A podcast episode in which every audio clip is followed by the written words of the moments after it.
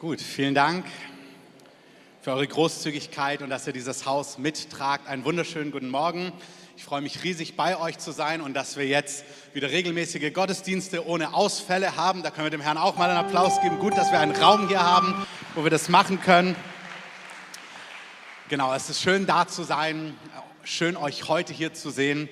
Wenn ihr gestern nicht da wart, am Ende des Gottesdienstes habe ich kurz erzählt, was ich in den letzten Wochen an Wundersamen erlebt habe nach diesem Abendgottesdienst im Januar, wo Gott gesprochen hat, wenn wir das Abendmahl feiern, so als prophetisches Zeichen, ähm, weil es ja in sich ein bisschen eine Torheit ist, Brot und Wein zu nehmen und Jesus sagt, das ist mein Fleisch und das ist mein Blut. Und ich hatte Ende Januar empfunden, dass indem wir das nehmen und feiern, ganz proaktiv in euren Wohnungen, in euren WGs, in euren Familien, ihr persönlich, dass es wie so ein Statement ist, dass Gott diese außergewöhnlichen Wunder, die auch nicht ganz logisch sind, so wie Essensvermehrung und dieses und jenes und andere Dinge, dass sie in unserem Leben sichtbar werden sollen. Und ich habe am Ende kurz die letzten fünf Minuten erzählt, was ich in den letzten Wochen erzählt habe. Schaut euch das mal an und lasst euch inspirieren, weil Gott möchte Wundersames tun. Amen. Gut, wir machen weiter in der Serie über Jesus, wo es einfach so um ein paar Basics geht. Wir haben über das Abendmahl gesprochen. Wir haben davon gesprochen, Johannes der Täufer ähm, im Februar, dass er die Menschen gerufen hat, auf eine besondere Art und Weise ihre Herzen vorzubereiten, um Jesus zu empfangen. Wir haben an Ostern über die Kreuzigung gesprochen, dass Gott Mensch geworden ist und gestorben und auferstanden ist, damit wir mit ihm leben können. Und heute möchte ich darüber reden, auch eine Grundlage, dass Gottes Strategien funktionieren. Und so heißt auch die Predigt. Gottes Strategie funktioniert. Und ich möchte mit euch quasi an Ostern anknüpfen. Ja? Also ihr erinnert euch, Jesus ist gestorben und dann ist er auferstanden. Und ich denke mir so als guter PR-Stratege, also das Ding musst du irgendwie richtig gut landen, weil das ist ja phänomenal und das muss jeder mitkriegen. Denkt das noch irgendjemand? Hey, come on, warte, warte, warte. Denkt noch jemand, dass die Auferstehung, dass man das gut mitkriegen müsste? Ich warte auf eure Hände. Ja, warte, warte, warte, warte. Die Übersetzung vielleicht noch? Nein, lasst sie mal oben. Okay, wer hat sich nicht gemeldet? Warum? Ähm, ich weiß nicht, wisst ihr, eine Sache, die mich richtig aggressiv macht, sind diese Werbestrategien, diese Dauerwerbesendungen. Ich weiß nicht, ob ihr die kennt. Wenn sie sagen, ey, wenn du jetzt ein Messer bestellst, wenn du jetzt gleich anrufst, dann bekommst du nicht nur das Messer, Wirklich nicht nur das Messer. Du bekommst sogar noch ein ganz besonderes, spezielles Gemüsemesser dazu. Ein Gemüsemesser, was sonst keiner hat, mit dem du ganz besonders Tomaten ähm, schneiden und dekorieren und herrichten kannst. Und hey, wenn du jetzt gleich anrufst, bekommst du nicht nur dieses einmalig exklusive Tomatenmesser, sondern bekommst noch ein Kochbuch von mir dazu. Nur jetzt exklusiv für dich. Wirklich. Wo die besondersten italienischsten Rezepte drin sind, die sonst wirklich keiner kennt. Aber nur wenn du jetzt anrufst. Kennt ihr die? Und dann denkst du, oh, weg, weg, weg bei YouTube ist es ja auch manchmal so, dass du so ein Video dir anschaust und dann kommt irgendwie einer und bietet dir ein Kissen oder dieses oder jenes oder was auch immer an. Ich weiß nicht, ich habe auf kein Kissen geklickt, aber mir werden da skurrile Dinge angeboten. Also es gibt viele skurrile Werbe- und PR-Strategien. Und jetzt haben wir diese beste Botschaft der Welt. Gott ist Mensch geworden. Gott liebt diese Welt so sehr. Er hat seinen Sohn gesandt und er will, dass jeder an ihn glaubt, damit er nicht verloren geht sondern dass jeder Mensch ewiges Leben hat, weil es gibt Leben nach dem Tod. Amen. Ist nicht vorbei nach 80, 90, 70, 120 Jahren. Ist die wichtigste Botschaft, die es überhaupt gibt. Und Gott wird Mensch und steht von den Toten auf. Ich habe mir so gedacht, wenn, wenn, wenn ich quasi dafür verantwortlich gewesen wäre, ähm, dann hätte ich das ungefähr so gemacht, ich hätte so einen Hinweis gegeben, was in drei Tagen passiert. Hätte so vorab Pressetermine buchen lassen, so wie bei diesen ganzen Königen, wenn sie kommen. Oder ich hätte so davor und danach Interviews gemacht oder ein Live-Insta direkt im Gartengrab oder in der Grabeskirche, wo auch immer das Ganze gewesen wäre. Oder ich hätte ähm, Exklusivbilder verkauft an irgendwelche Zeitschriften oder irgendwelche Medienhäuser, die das Ganze dann richtig promoten und vermarkten. Ich hätte Touch the Garment oder irgendwas oder ich hätte mir den Ort gesichert, um dort da ein Riesengebäude drauf zu bauen, um irgendwie das ganze Ding richtig rauszubringen. Könnt ihr mir folgen? Das ist so eine fantastische Botschaft. Und ich denke, Mann, man muss sie unglaublich krass promoten, dass sie jeder mitbekommt. Denke ich mir. Gott bietet den Menschen Rettung an und auch hier noch mal kurz rückspulen. Und er beginnt mit Johannes dem Täufer, wenn ihr euch an die Predigt erinnert. Johannes war jetzt auch nicht der eloquenteste, dem jeder zuhören wollte. sondern nimmt diesen Typ mit Kamehamanteln, der Heuschrecken und Honig isst, packt ihn in die Wüste und sagt, das ist mein Zeichen, dass was ganz Besonderes passiert. Das ist in sich schon ein Anstoß. Wo ich manchmal denke, Gott, das kannst du anders aufziehen. Nimm irgendeinen Superstar, nimm Cäsar, nimm irgendjemand, dem jeder zuhört und lass ihn die Herzen vorbereiten. Aber nein, Jesus nimmt Johannes, den Täufer, und er bietet Menschen Rettung an. Kannst mal auf die nächste Folie und dir einfach stehen lassen.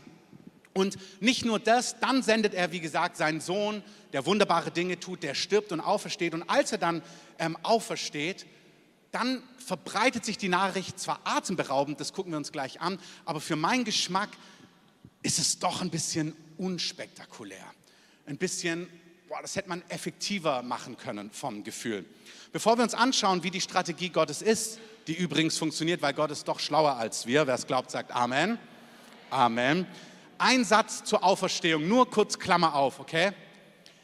Das Leben Jesu, Tod und Auferstehung, ist, wenn du historische Dokumente dir anschaust, eins der gesichertsten Ereignisse, die es überhaupt in der Menschheitsgeschichte gibt. Ich habe eine Predigt vor Jahren gehalten, wenn ihr bei uns auf die Homepage kommt und dann kannst du ja, wenn du das erste Mal da bist, auf Neu hier klicken und dann kann man da über Jesus Dinge lesen. Da ist eine Predigt verlinkt, die schicken wir nochmal rum. Da ist es ausführlich beschrieben, warum das eine der gesichertsten, warum das eines der gesichertsten Ereignisse in der Menschheitsgeschichte ist. Aber wisst ihr, wir haben so antike Dokumente wie Cäsars Kriege oder so und da gibt es ein paar Abschriften und dann schaut man immer, wann ist der älteste, wann haben wir die älteste Abschrift und wann kommen die nächsten und ich gehe jetzt da nicht in die Details, je nachdem, wie viel es davon gibt und wie groß die Abstände sind, dann wissen die Forscher, oh ja, das ist ziemlich gesichert, dass es original ist, ja, das hat so stattgefunden. Und das Verhältnis von Quellen, wo wir sagen, ja, das ist sicher Cäsars Kriege und das hat sicher der geschrieben, im Vergleich zur Auferstehung ist nicht ein paar mehr, es ist zehnfach, hundertfach mehr, es ist atemberaubend mehr. Es ist gesichert, dass Jesus gelebt hat, gestorben ist und auch von den Quellen auferstanden ist. Das ist zumindest, sagen die Quellen und ist überliefert. Und auch hier noch ein paar Punkte ganz kurz. Das Zweite, warum wir wissen, Jesus ist wirklich auferstanden ist, er begegnet bis heute Menschen. Das ist wichtig. Überall auf der Welt bezeugen Menschen, er ist mir begegnet. Und ich möchte dir sagen, das ist kraftvoll. Du denkst manchmal, vielleicht denken die Leute, du hättest, aber das ist kraftvoll. Hey, in meinem Leben, Jesus ist mir begegnet. Dein Zeugnis, deine Geschichte ist richtig kraftvoll. Und wisst ihr, in unseren Breitengraben kostet es nicht, aber wenn man ein bisschen einen wachen Blick in die, so in die Nationen wirft, so sich mal umschaut auf der Erde, was so passiert, in ganz vielen Ländern kostet es Menschen ganz schön viel, Jesus anzunehmen. Wir waren gerade ähm, auf einer zweiten Reise in Israel mit einem Team aus der Gemeinde, dort auf dem Ölberg. Dort kommen Menschen zum Glauben. Wenn du arabischer Christ bist, dann kannst du dort in den Gottesdienst gehen. Manche werden auch von denen wiedergeboren, die werden wie hier kommen Menschen zum Glauben in Deutschland, obwohl sie schon lange Christen sind. Das ist kein Problem, wenn ein arabischer Christ in Gottesdienst geht. Aber wenn ein Moslem auf dem Ölberg, auch schon in Ostjerusalem, sich bekehrt und Jesus annimmt, dann kostet ihn das ganz schön viel. Und wir haben dort eine Bekannte, die macht dort einen missionarischen Dienst unter ähm, Kindern. Und sie erzählt immer so von Jesus ganz dezent, weil es einfach vorsichtig sein muss. Und eines Tages kam ein Mädchen, ich glaube so ein zehnjähriges Mädchen zu ihr und hat gesagt, ich nenne den Namen jetzt nicht, ähm, ist zu dieser Missionarin hin, hat gesagt, ich hatte einen Traum und in diesem Traum ist Jesus mir begegnet. Ich habe ihn mit seinen Wundmalen gesehen und im Traum stand er neben dir. Was echt stark ist. Ich will auch, dass Jesus Menschen begegnet und ich neben ihm stehe. Und dass ihr sagt, das ist mein Freund, auf den kannst du vertrauen. Das ist ein guter Mann. Und dieses Mädchen hat dann ihr Leben Jesus gegeben, hat sich bekehrt und dann hat sie gesagt, du darfst es nicht deiner Familie erzählen, weil ähm, das geht einfach nicht, dass Muslime dort zum Glauben kommen. Und sie hat es nicht gemacht. Sie hat sie dezent im Hintergrund gejüngert, ihr die Dinge beigebracht, die wirklich wichtig sind. Aber nach einem Jahr hat dieses Mädchen es nicht mehr ausgehalten. Und dann hat sie es ihrer Mutter erzählt. Und ihre Mutter ist so wütend geworden, hat sie total verprügelt und zusammengeschlagen. Und in der Nacht, nachdem sie sie verprügelt hat, kam Jesus mit den Wundmalen zu der Mutter im Traum. Gleiche Szene und ist ihr begegnet. Jetzt ist die Mutter auch gläubig. Ähm, die können nicht am Ölberg. Ähm, ja, lass uns dieses Mal einen Applaus geben.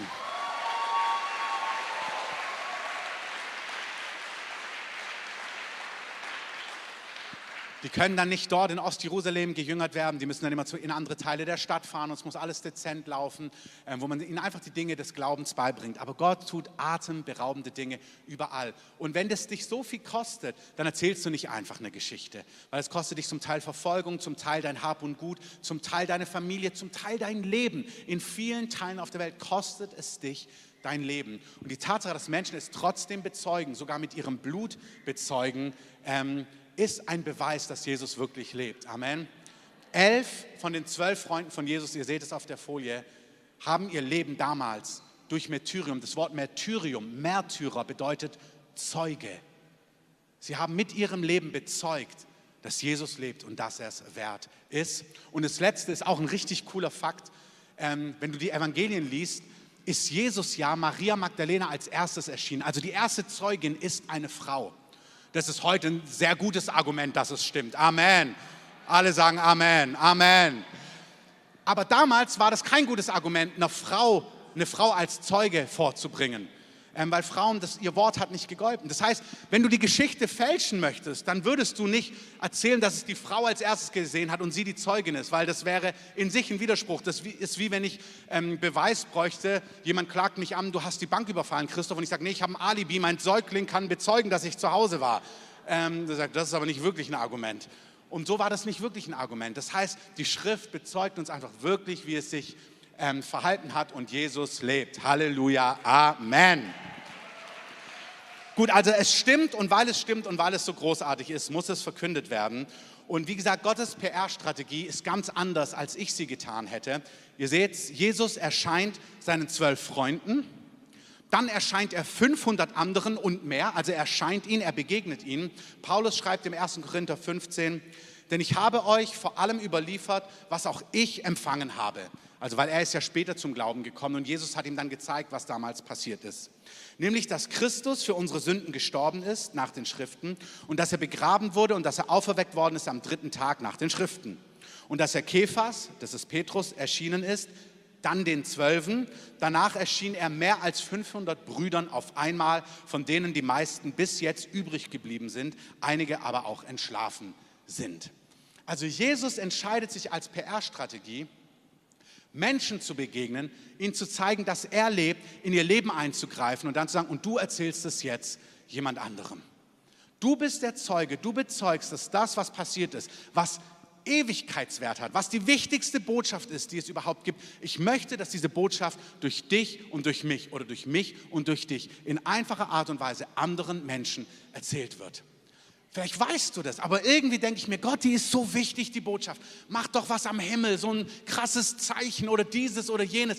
Das wird manchmal zu banal, aber wenn Gott sagt, so funktioniert es, dann funktioniert es so. Amen. Als Jesus seinen Freunden 40 Tage dann alles erklärt über das Reich Gottes zwischen Ostern und Pfingsten. Wir sind genau jetzt in dieser Zeit. Da ist er in 40 Tage begegnet. Er hat ihnen die Schrift ausgelegt, er hat ihnen die Bibel erklärt. Dann sagt er, als er in den Himmel auffährt, übrigens auch auf dem Ölberg, in Matthäus 28, auch das hinter mir, da ging Jesus auf seine Jünger zu und sprach, Freunde, ich habe von Gott alle Macht im Himmel und auf der Erde erhalten. Das ist eine gute Nachricht. Jesus hat alle Macht im Himmel und auf der Erde. Deshalb geht ihr hinaus in die ganze Welt und ruft alle Menschen dazu auf, meine Jünger zu werden. Das ist der Auftrag. Ich möchte, dass ihr rausgeht und dass ihr es euren Freunden, euren Bekannten, euren Nachbarn, euren Arbeitskollegen, Menschen in der U-Bahn, in der S-Bahn, im Jobcenter, an der Uni, wo auch immer du bist, in der Kita, wo auch immer, dass du ihnen erzählst, was ich getan habe. Das ist nicht der Missionsvorschlag,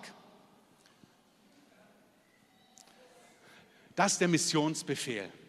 Ich rufe euch auf, allen Menschen von dem zu erzählen, was ich getan habe. Dann tauft sie ähm, auf den Namen des Vaters, des Sohnes und des Heiligen Geistes und dann lehrt sie, also wir brauchen alles, wir brauchen, dass wir es erzählen, dass wir sie taufen und dann, dass wir sie lehren, dass wir ihnen alles beibringen, was ich euch aufgetragen habe. Ihr dürft euch sicher sein, sagt Jesus. Hey, das gilt bis zum heutigen Tag. Ihr dürft euch sicher sein. Ich bin immer bei euch bis das Ende der Welt gekommen ist. Amen. Wenn ihr mal ins Neue Testament reinschaut, ich weiß nicht, ob euch sowas begeistert, es gibt Momente in der Apostelgeschichte, wo Jesus Menschen leibhaftig begegnet, wie Paulus. Da steht er einfach am Bett. Wem gefällt sowas? Also vielleicht ist man ein bisschen erschrocken, wenn man aufwacht, aber, aber trotzdem ist es eine gute Sache.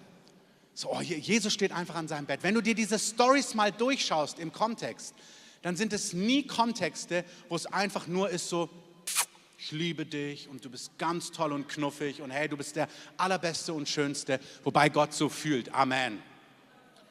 Aber die Kontexte sind immer, dass Männer und Frauen vorwärts gehen in den Dingen, in den Aufträgen, in der Vision Gottes, dabei richtig herausgefordert sind und dann Jesus kommt und sagt, richtig stark, dass du das tust, zu was ich dich beauftragt habe. Es ist echt herausfordernd, aber ich bin bei dir, hab keine Angst, mach weiter. Und ich spüre, das ist Teil von dem Ganzen. Willst du mehr von Jesus? Das ist eine Wahrheit. Ist, man könnte es auch anders betonen, aber heute betone ich so und ich bitte dich, es nicht innerlich zu relativieren. Indem wir vorwärts gehen, indem wir das umsetzen, was er uns gesagt hat, indem wir Ja sagen zu seinem Auftrag, egal wie er gelagert ist, mutig, in Herausforderung, nicht zurückweichen, diesen Befehl auch annehmen, was wir heute gehört haben. Er ist Herr. Du sagst, wir sollen gehen, wir sollen es erzählen. Alles klar, Herr. Jeder auf eine unterschiedliche Art und Weise, jeder in seinem Kontext. Nicht jeder muss am Alexanderplatz predigen, nicht jeder muss dieses, nicht jeder muss wie meine Frau in der S-Bahn predigen, aber du darfst. Ähm, aber Gott macht es effektiv und Gott nutzt es und wir sind alle gerufen, Zeugnis zu geben von dem, was wir erlebt haben. Amen. Und in diesem Kontext, wo wir unseren Auftrag ausfüllen, verspricht Gott uns, dass er bei uns ist und wir werden Dinge erleben, die tröstlich und ermutigend sind. Amen. Zweite Bibelstelle, wo es auch drauf steht, Lukas 24. Er erklärte ihnen die Worte der Heiligen Schrift. Er sagte, es steht dort geschrieben, der von Gott erwählte Retter muss leiden und sterben und am dritten Tag muss er von den Toten auferstehen. Allen Völkern wird in seinem Auftrag verkündet. Gott vergibt jedem die Schuld, der zu ihm umkehrt. Das, ich habe Lukas hingeschrieben, weil es dort auch steht, aber das ist ähm, ein Kontext aus Weiß ich gerade gar nicht genau. Ähm, doch, es ist Lukas 24. Es ist Lukas 24. Der von Gott erwählte Retter muss leiden und sterben und am dritten Tag wird er von den Toten auferstehen. Allen Völkern wird in seinem Auftrag verkündigt, Gott vergibt jedem die Schuld, der zu ihm umkehrt. Ich weiß, ich wiederhole mich. Ist die wichtigste Botschaft, die es gibt. Und Gott sagt, du musst sie erzählen. Ich meine, du würdest schon erzählen, wenn es irgendwie so ein Sonder, super Sonderangebot beim Mediamarkt gibt für irgendwelche IT-Produkte. Das würden wir alle erzählen. Hast du gehört, da gibt es 70 Prozent auf irgendein so Produkt, wo so eine angebissene Frucht drauf ist. Ähm, da musst du unbedingt hingehen. Wir würden das alle weitererzählen. Wir sagen, ey, da müsst ihr hinrennen. Du kannst 70 Prozent das Ding kaufen. Wir würden alle und in eine Gruppe reinschreiben, weil alle müssen es hören, weil wir denken, boah, das ist wirklich wichtig. Also für dich vielleicht nicht, aber für manche wäre es wichtig.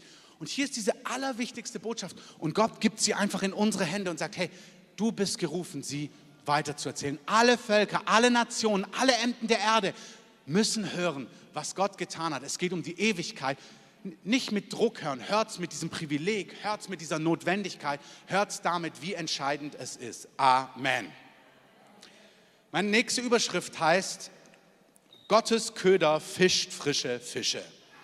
Ähm, wir wissen ja, ihr seht es hinter mir, dass Gott will, dass alle Menschen gerettet werden. Gott will, dass alle Menschen gerettet werden. Alle. Die Großen, die Kleinen, die Dicken, die Dünnen, aus allen Nationen, Hintergründen, die Schlauen, die nicht so Schlauen, alle. Gott will, dass alle Menschen zur Erkenntnis der Wahrheit kommen. 1 Timotheus 2. Es ist gut und angenehm vor unserem Rettergott, welcher will, dass alle Menschen gerettet werden und zur Erkenntnis der Wahrheit kommen. Deswegen verkündet Paulus diese Botschaft überall. Ihr seht es weiter. Es gibt nur einen einzigen Gott und nur einen einzigen, der zwischen Gott und dem Menschen vermittelt und Frieden schafft. Hey, hört's nicht so, ja, weiß ich. Gut, weiß es deine Großmutter?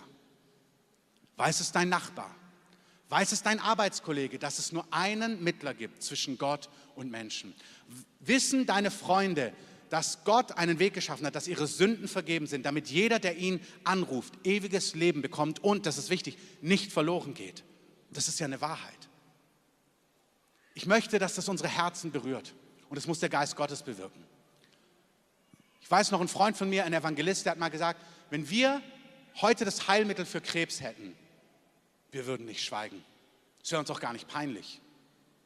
Weil jeder weiß, es gibt Krebs und jeder das Elend von Krebs kennt und jeder jemanden kennt, der an Krebs leidet oder gestorben ist. Und wir würden alle mit Stolz erzählen, was wir gefunden haben. Würden wir? Würden wir. Ist klar, diese Welt sagt, ah, es gibt, also in dem Kontext ist es wieder, sie sagt, ah, es gibt gar keinen Krebs, ist mir nicht so wichtig und so weiter und so fort. Ich verstehe, warum es uns herausfordernd, warum es herausfordernder ist, das Evangelium zu verkündigen. Aber von der Gewichtung ist es die wichtigste Botschaft. Und dass du es weißt, ist wunderbar. Aber schau mal auf diesen Verse. Es gibt nur einen einzigen Gott und nur einen einzigen, der zwischen Gott und den Menschen vermittelt und Frieden schafft. Das ist der Mensch auch schön. Das ist der Mensch, Jesus Christus, der wirklich gelitten hat. Er hat sein Leben als Lösegeld hingegeben, um uns alle aus der Gewalt des Bösen zu befreien. Diese Botschaft soll nun verkündet werden, denn die Zeit, die Gott festgelegt hat, ist gekommen. Das ist nicht irgendwann, die Zeit ist jetzt, die ist schon seit 2000 Jahren. Amen. Diese Botschaft ist wunderbar, wenn du, wenn du hier sitzt und denkst, weiß ich, wunderbar, wunderbar, dass du weißt. Es ist wichtig, dass die Menschen in deinem Umfeld, nicht jeder, nicht die ganze Zeit, aber dass du ein Ja hast in deinem Herzen, dass die Menschen in deinem Umfeld diese Botschaft hören und davon mitbekommen. Lass uns doch mal ein lautes Amen sagen. Amen. Jetzt ist der Köder, den Gott hat. Also wenn du fischen möchtest, vielleicht noch ganz kurz, warte noch schnell, lass den noch kurz hier drauf. Also die Folie noch nicht. Wenn du fischen möchtest, ich habe mal gegoogelt in der Predigtvorbereitung, also wenn du ein besserer Angler bist als ich, ich bin nämlich gar keiner, dann sag's mir. Ich habe herausgefunden, wenn du Barsch ähm, fischen möchtest, dann brauchst du einen vor allem Wurm, einen lebendigen Wurm. Der Zander, der möchte dann fünf bis zwölf Zentimeter große, frische, andere kleine Fische, die er selber isst, zum Beispiel den Barsch, irgendwie auch blöd. Ähm, also wenn du den Barsch fischen willst, brauchst du einen Wurm und wenn du den Zander fischen willst, dann nimmst du den Barsch, den du gerade geangelt hast, um den Zander zu fischen. Ähm, das heißt, wenn du was fangen möchtest, brauchst du den richtigen Köder. Jesus sagt zu Petrus, der Fischer ist, er nimmt dieses Bild, folge mir nach. Du wirst ab jetzt nicht mehr Fischer sein und Fische fangen, sondern ab jetzt wirst du Menschenfischer sein. Und wenn Gott Menschen fischen möchte, dann denke ich mir, dann brauchen wir den richtigen Köder. Also das ist, was mich so bewegt. Okay, das ist die wichtigste Botschaft. Wir fangen sie nicht wie Fische, um sie zu essen oder um irgendwie ihnen was Böses anzutun. Wir fischen Menschen, damit sie gerettet werden.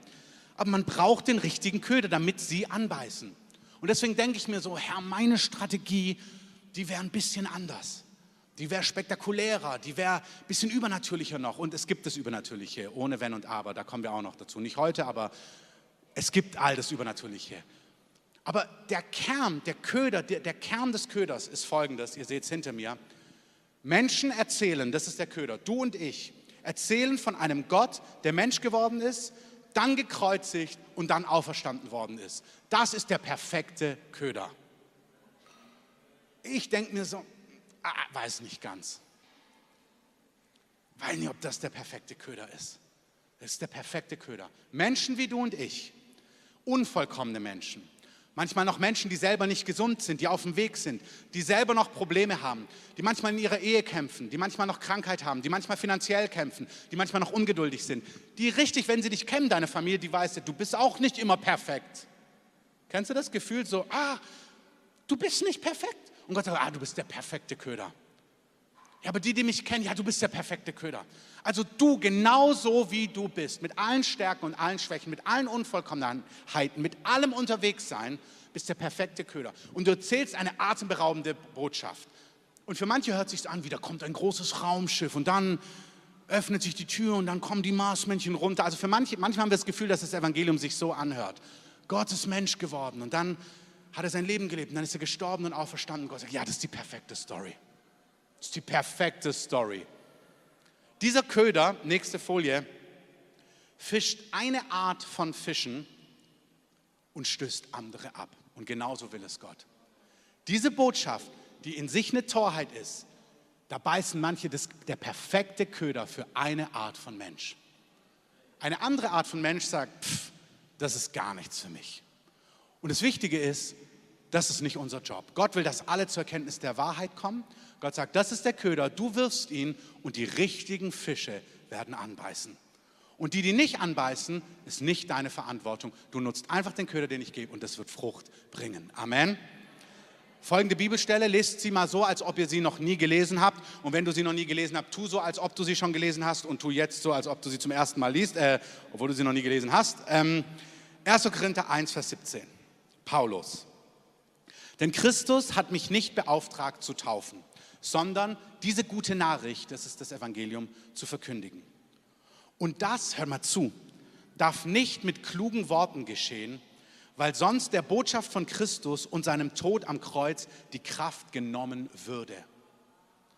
Wir sagen, nein, nein, lass mich die Story pimpen.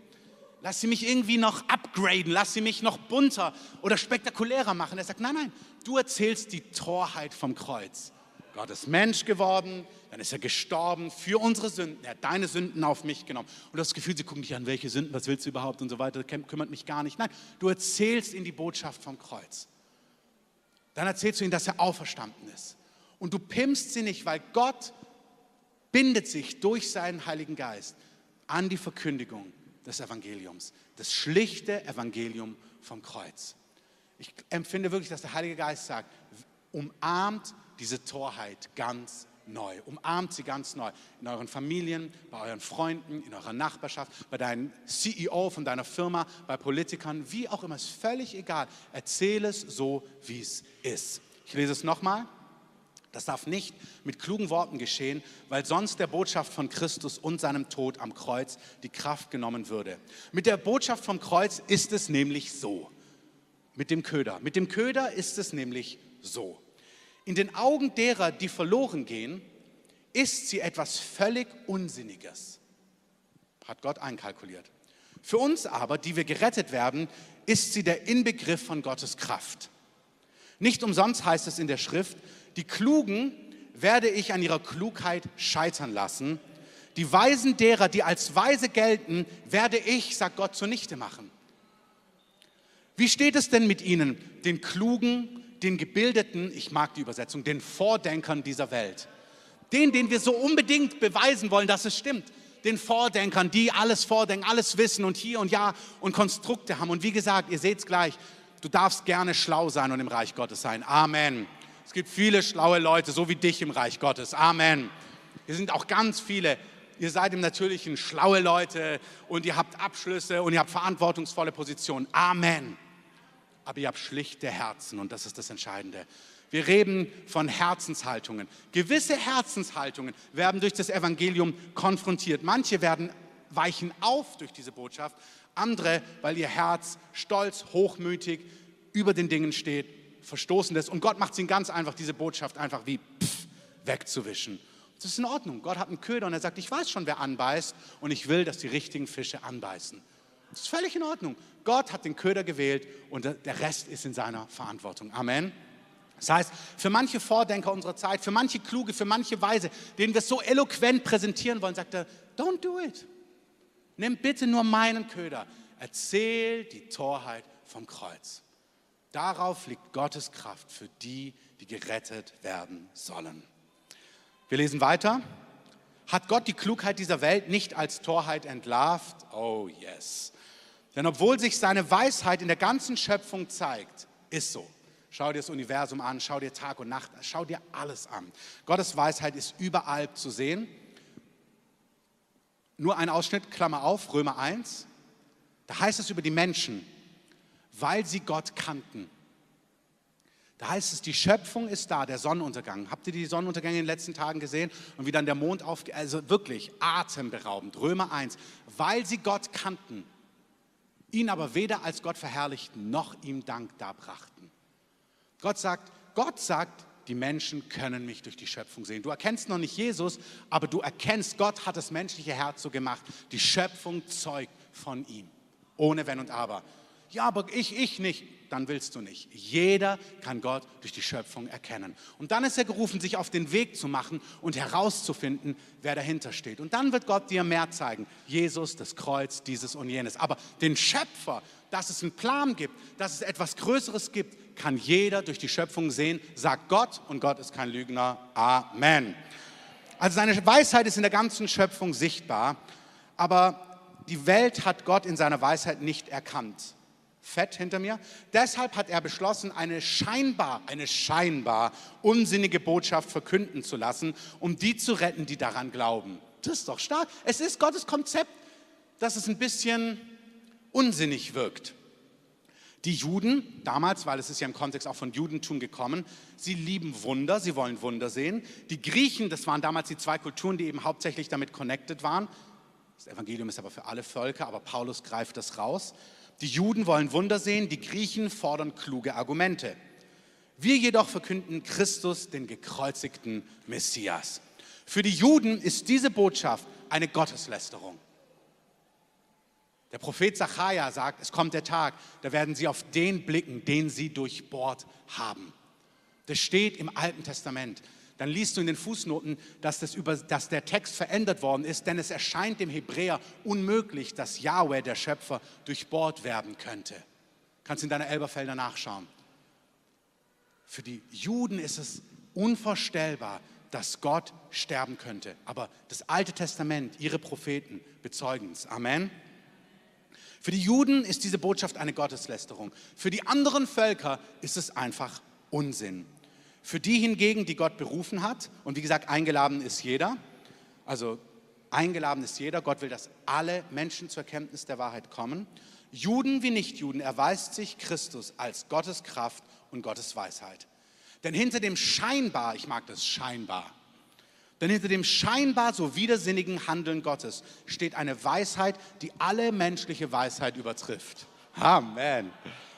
Gottes vermeintliche Ohnmacht stellt alle menschliche Stärke in den Schatten. Lass uns jedes Mal einen Applaus geben und seine Wahrheit. Amen. Gott, ihr seht es, fischt eine bestimmte Art von Menschen durch die Torheit des Evangeliums, nämlich zerbrochene, demütige, hungrige, sehnsüchtige, wahrhaftige, bedürftige Menschen, die das Licht mehr lieben als die Finsternis, die Licht und Wahrheit lieben. Wisst ihr, diese Art von Mensch, die siehst du nicht von außen. Gott blickt in die Herzen. Manche Menschen sehen außen total anti aus.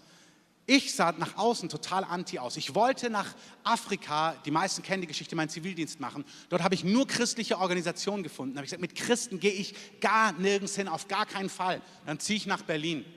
Und das hat ein Mädchen aus unserer Stufe mitbekommen. Und hat mit mir geredet, habe ich diskutiert, Christentum, bam, bam, bam, bam, bam, warum das falsch ist und dieses und jenes. Ich weiß, dann habe ich argumentiert, weißt du, dann widerspricht sich die Bibel noch. Einmal heißt es 4000 wurden ernährt, dann heißt es 5000 wurden ernährt. Dann sagt sie, es sind zwei Geschichten. Dann sagt, oh, Gut, ähm, nicht so schlagend mein Argument. Aber die hat sich davon gar nicht blöffen lassen. Die hat mich einfach bla bla bla diskutieren lassen. Nach außen, ich war nur dicht über Jahre, nur Party, nie nüchtern, wirklich super cool und alternativ und dieses zumindest in meinen Augen. So wirkte ich und hat sich gar nicht von dieser Fassade, könntest du sagen, nach außen ist der weder demütig noch hungrig noch bedürftig noch sehnsüchtig oder dieses oder jenes. Hat sie sich gar nicht von abhalten lassen. Sie hat einfach ihren Job getan und sie war Zeuge. Sie, ich glaube an Gott. Ich glaube, das ist, was er getan hat. Und wenn du willst, kannst du Sonntag mal mitkommen. Sagt er doch einfach, okay, ich komme mal mit. Was sie halt nicht wusste, ist, dass am Tag davor mein Freund, der auch kein Christ war, mir was vorliest von C.S. Lewis, wo es heißt, du kannst nur an Gott glauben, wenn er sich dir offenbart und mich das am Dienstagabend so ins Herz trifft, er war auch kein Christ, diese, dieser Satz war eine Antwort auf eine Frage, die ich mich gestellt habe. Ich liege Dienstagabends im Bett und sage, Gott, ich glaube nicht an dich, ich weiß auch gar nicht, wer du bist. Aber wenn es dich gibt, dann zeig dich mir. Kommt sie am Mittwoch und lädt mich ein, weiß sie aber nicht. Was sie auch nicht weiß, ist, dass meine Eltern betend um mich herum sind und beten, dass ich Jesus erkenne. Was sie auch nicht weiß, ist, dass ich auf der letzten Studienfahrt nach Paris, weil ich so verpeilt war, den Schlüssel im Haus habe liegen lassen, meine Eltern waren nicht da, ich meinen Ausweis deswegen nicht holen konnte, deswegen vor dem Reisebus warten musste, um meiner Lehrerin zu beichten, dass ich kein Geld, keine Dokumente und nichts dabei habe und ob ich trotzdem mitfahren kann auf die Studienfahrt und sie mich dann mit viel Wohlwollen hat mitfahren lassen. Deswegen saßen meine ganzen Kumpels schon zusammen und der einzige Platz war neben einem Mädchen von einer anderen Schule, die auch Christ war. Und nachdem sie mir sechs Stunden zugehört hat, was ich alles so denke, gemerkt hat, boah, ist der verpeilt, der braucht echt Gebet und von Oktober bis März angefangen hat, für mich zu beten, dass ich Jesus kennenlerne. So macht Gott das. Wirklich. Weißt du, so macht Gott das. Gott schreibt Geschichte Und du nimmst einfach dein Teil wahr. Das ist hier beten und hier zeugen, hier einfach erzählen. Und dann fischt Gott mit seinem Köder, so wie er es eben möchte. Noch auf der Hinfahrt zum Gottesdienst habe ich diesen, dieser, diesem Mädchen erzählt, hey, mit all dem will ich eigentlich nichts zu tun haben. Das ist nichts für mich. Keine zwei Stunden später war ich radikal von neuem geboren.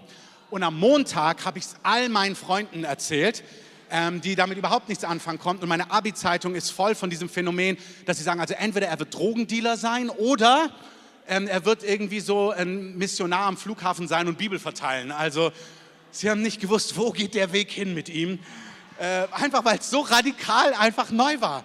Ich habe jedem davon erzählt und Gott hat einfach mein Leben gerettet. Die Botschaft vom Evangelium ist wunderbar. Und wir wissen nicht, nach außen kann die Fassade hart sein. Bei Paulus war sie auch hart, knallhart. Und dann kommt einfach Jesus und sagt, du hast Eifer, aber nicht in rechter Weise, mein Freund. Dein Herz brennt schon ganz gut, aber kleine Kurskorrektur. Lasst euch nicht von äußeren Fassaden abhalten. Manche wirken so weich und offen und eloquent, sie sind gar nicht offen. Manche wirken so zerbrochen, ihr Leben ist eine Katastrophe und du denkst, ey, ich habe die beste Botschaft, aber die kommt gar nicht an. Und du denkst dir, wieso kommt die nicht an? Andere wie Bernhard Langer, als er alles gewonnen hat, auf seinem Hochpunkt der Karriere hat gemerkt, ich bin so leer. Ich bin so leer. Und dann hat ihn jemand zum Hauskreis eingeladen, diesen erfolgreichen Golfer, falls ihr ihn kennt. Und dann ist er dort zum Glauben gekommen achtet nicht auf Äußerlichkeiten, sondern nehmt euren Auftrag wahr. Amen. Hinter mir die Folie, wir sind nicht zwingend nach außen. Jesus ruft Menschen, Matthäus 11, kommt her, alle, kommt her zu mir, alle, die ihr euch abmüht und unter eurer Last leidet.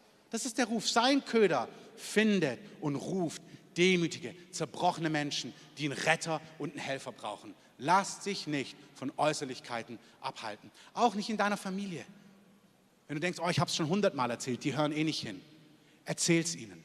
Schreib ihnen einen Brief. Finde einen Weg, um das Evangelium auszuteilen. Auch wenn Menschen älter werden. Aber manche sterben auch früher. Das soll uns keine Angst und Not machen. Ich will euch sagen, ihr braucht nicht in eine Performance reinkommen, aber da, wo der Heilige Geist zu euch spricht, da, wo euch Dinge wichtig werden, da, wo euch Dinge auffallen, da haltet nicht zurück, sondern erzählt Menschen von dem, was Gott durch seinen Sohn Jesus getan hat. Amen. Markus 2. Es, es geschieht, ähm, also Jesus, dass er in seinem Hause zu Tisch lag und viele Zöllner und Sünder lagen mit Jesus und seinen Jüngern zu Tisch. Denn es waren viele und sie folgten ihm nach.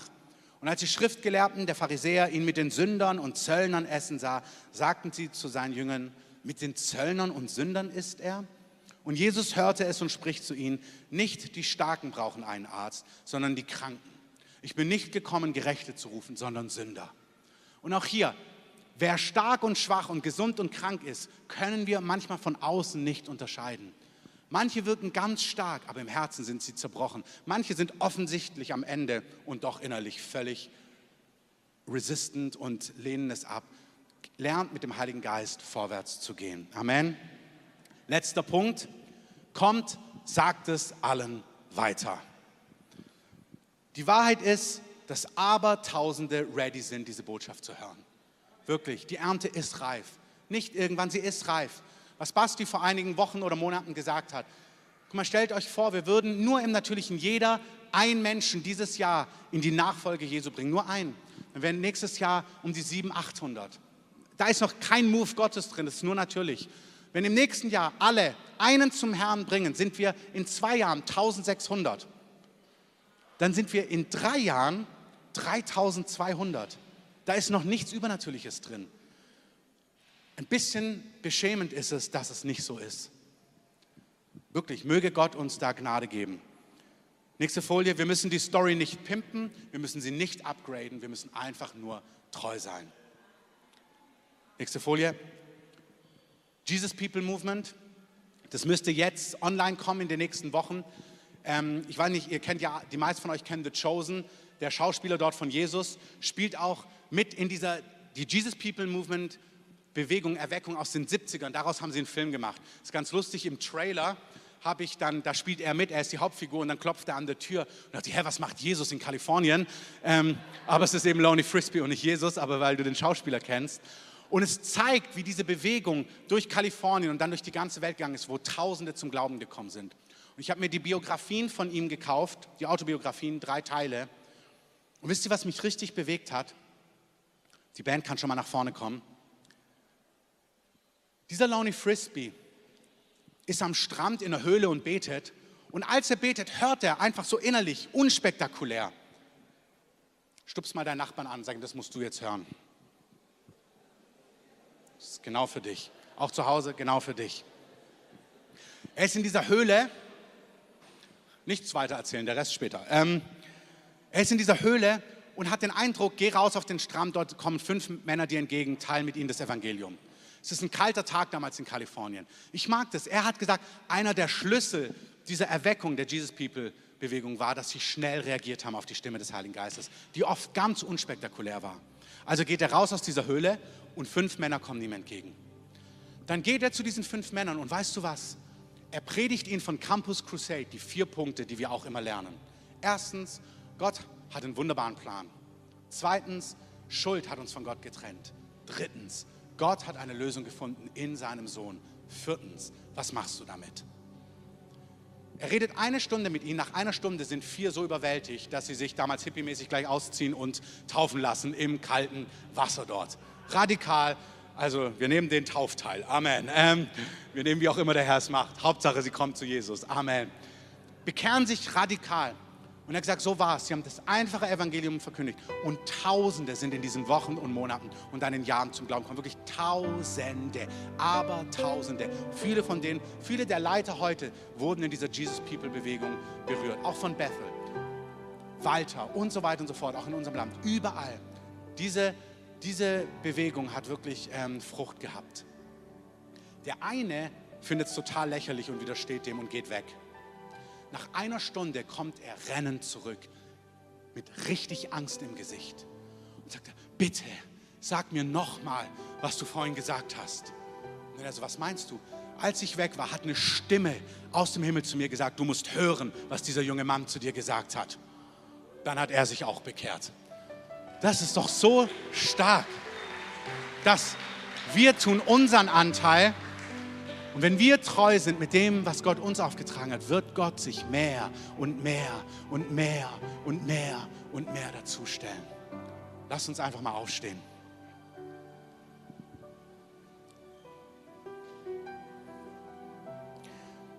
Jesus, da ging Jesus auf seine Jünger zu und sprach, ihr seht es hinter mir, ich habe von Gott alle Macht im Himmel und auf der Erde erhalten.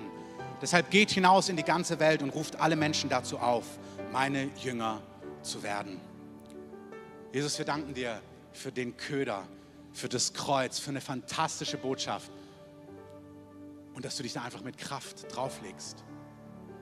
Vielleicht machen wir kurz, nehmen wir, nee, wir machen nicht die Augen zu, aber wir nehmen einen Moment. Wenn du heute hier bist, was Lukas heute gesagt hast und du noch nicht sagen kannst, Jesus ist mein Herr, wenn du noch nie eine Entscheidung für Jesus getroffen hast, aber sagst, doch, ich möchte mit Gott leben, ich möchte, dass er meine Schuld vergibt und ich glaube, dass er am Kreuz für meine Schuld gestorben ist, dann streck doch einfach mal deine Hand aus und versöhne dich mit Gott. Nicht, wenn du diese Entscheidung schon getroffen hast, aber wenn du diese Entscheidung noch nie getroffen hast oder ganz fern von Gott bist und sagst, ja, ich möchte zu Gott zurückkehren, dann streck doch einfach mal deine Hand aus, sodass wir sehen. Vielen Dank. Brauchst du keine Sorge haben. Einfach nach oben, reagier auf Gott, auch zu Hause, auch wenn ihr euch dieses Video irgendwo anschaut. Ja, einfach die Hand ausstrecken, sagen, Gott, rette mich. Erbarme dich meiner.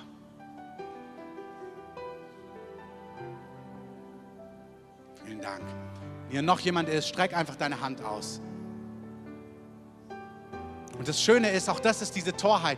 Du versöhnst dich mit Gott und bekommst ewiges Leben. Nicht indem du eine irre Summe Geld überweist oder ein Formular ausfüllst oder dieses oder jenes oder eine große Pilgerreise machst, sondern einfach, weil du es im Herzen glaubst und mit deinem Mund bekennst. Also sagst, ja, so ist es. Und das wollen wir jetzt einen Augenblick machen. Wir wollen, wenn du das im Herzen glaubst, es einfach aussprechen. Das machen wir alle zusammen. Wir sagen, Jesus, ich glaube, dass du Gottes Sohn bist und dass du für meine Sünden am Kreuz gestorben bist.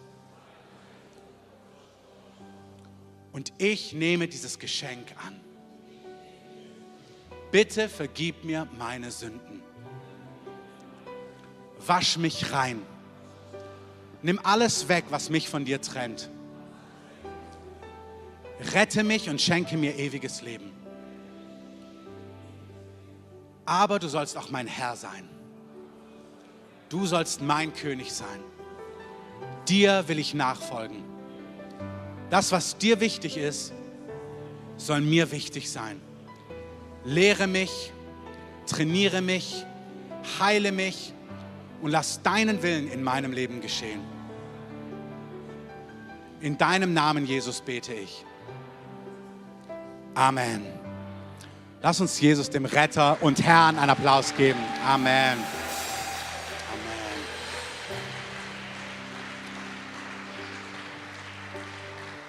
Kajin, wenn du schon hier nach vorne kommen kannst und alle Beter, wenn ihr euch mit hier aufstellen könnt, alle vom Ministry-Team, die heute da sind und mitbeten können, das wäre super, wenn ihr dazu kommt.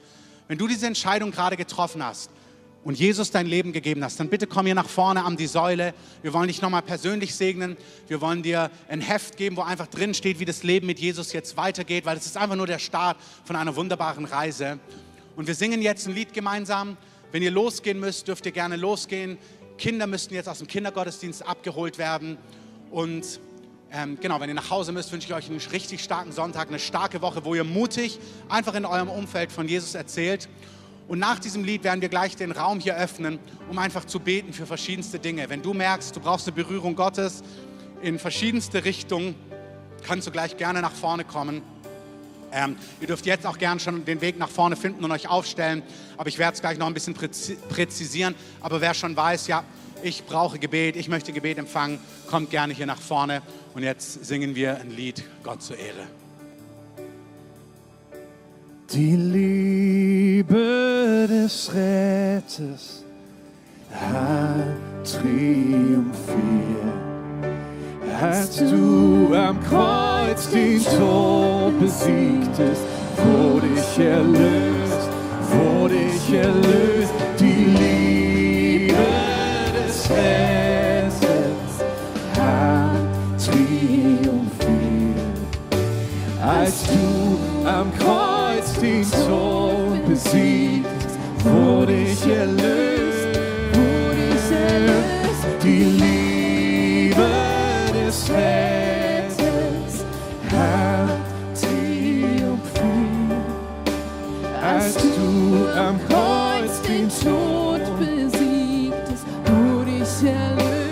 Halleluja. Die Liebe des Retters, sie hat triumphiert, als du am Kreuz den Tod besiegtest.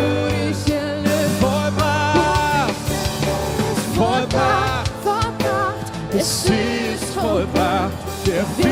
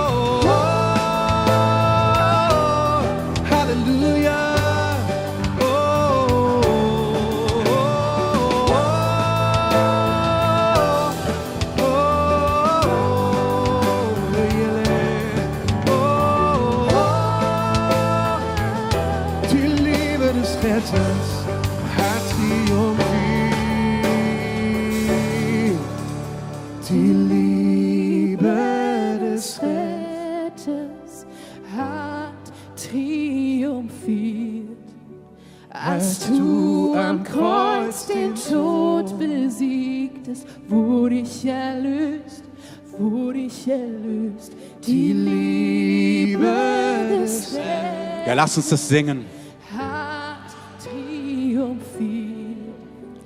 Als du am als Anbetung, aber auch als Proklamation über dieser Stadt, im Raum des Geistes, dieses Kreuz verkündigend.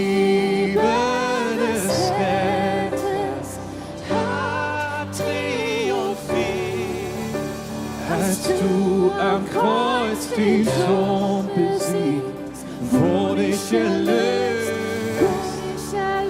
hat die Liebe des Retters hat triumphiert, als du am Kreuz den Tod besiegtest, wurde ich erlöst, wurde ich erlöst, die Liebe des Retters Wir singen das einfach weiter einen Augenblick.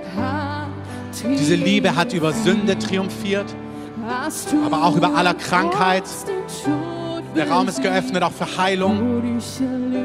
Die Kraft Gottes ist hier, um Körper gesund zu machen, um Freiheit zu schenken. Danke, Heiliger Geist. Wenn du Heilung brauchst, Durchbrüche, sag es dem Herrn. Sag, Herr, hier bin ich, rühr mich an. Selbst wenn die Beter dann nur kommen und Hände auflegen. Kannst du erwarten, dass Gott dich heilt, dass Gott dich berührt. Selbst wenn du es nicht sagst, sag's dem Herrn. Sag, Herr, heil meinen Hormonhaushalt. Heil meine Gelenke, nimm meine Allergie weg. Chronische Migräne, Nasennebenhöhlen, Nachwirkungen von Krebserkrankungen, Krebs akut, Probleme im Blut, zu Hause. Danke für deine heilende Kraft. Sag es einfach dem Herrn. Wir warten noch einen Augenblick. Wir fangen gleich an zu beten, aber wir stehen noch vor ihm. Seine Liebe, es ist seine Liebe, die da ist. Zum Heilen, zum Retten, zum Berühren. Wir beten auch Heilung aus zu Hause, da wo Menschen zuschauen, von Krankheit geplagt sind. Wir sagen göttliche Ordnung. Wir sagen, wir befehlen Teufeln, auch Mächten der Krankheit zu gehen, auch an diesem Ort. Da, wo Krankheit mit Mächten verbunden ist, ist nicht bei jedem, aber bei manchmal ist Krankheit eine Auswirkung von dämonischer Aktivität. Da, wo dämonische Mächte wirken, dann nehmen wir jetzt Autorität und wir sagen Gesundheit und Freiheit und wir befehlen, diesen Mächten zu gehen und euch loszulassen, eure Körper loszulassen, eure Herzen loszulassen, eure Emotionen loszulassen. Freiheit im Namen von Jesus. Als du am Auch Kreuz Schwachsinn, den Tod besiegt, wie eine Verwirrtheit auf ihn ist, wie das Denken völlig eingenebelt ist. Freiheit, Freiheit.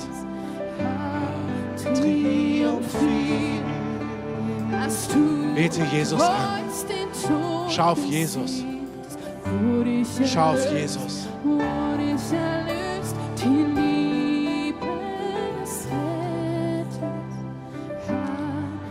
Küsst ihn für einen Augenblick mit eurer Anbetung. Den Heiler, den Befreier. Danke, Jesus.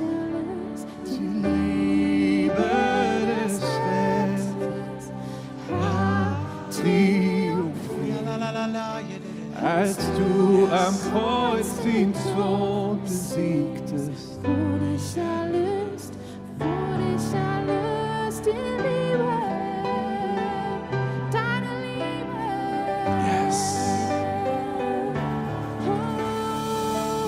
Wenn du in Not bist, komm nach vorne. Bleib nicht in den Reihen stehen. Wenn du Hilfe brauchst und in Not bist, komm hier nach vorne. Am besten auch in die Mitte. Füllt die Lücken am besten in der Mitte auf. Ist noch besser als in den Randbereichen. Kommt gerne einfach hier nach vorne. Wenn du hier vorne bist, wir legen Hände auf, dann, wenn du es nicht möchtest, kannst du uns einen Hinweis geben, aber wir legen Hände auf. Wenn du gepeinigt bist von Sünde, von Gefangenschaft, von Unreinheit, von Pornografie, komm nach vorne. Sag, Herr, hier bin ich, Retter. Erbarme dich meiner, hilf mir. Hilf mir, schreite ein, komm nach vorne und hebe deine Hände und sag, Herr, berühre mich, hilf mir, heile mich. Egal aus welchem Hintergrund, komm hier nach vorne. Okay, wir fangen an zu beten und Hände aufzulegen. Wir können gerne losgehen als Team. Aber wir beten weiter an. Wir beten weiter an.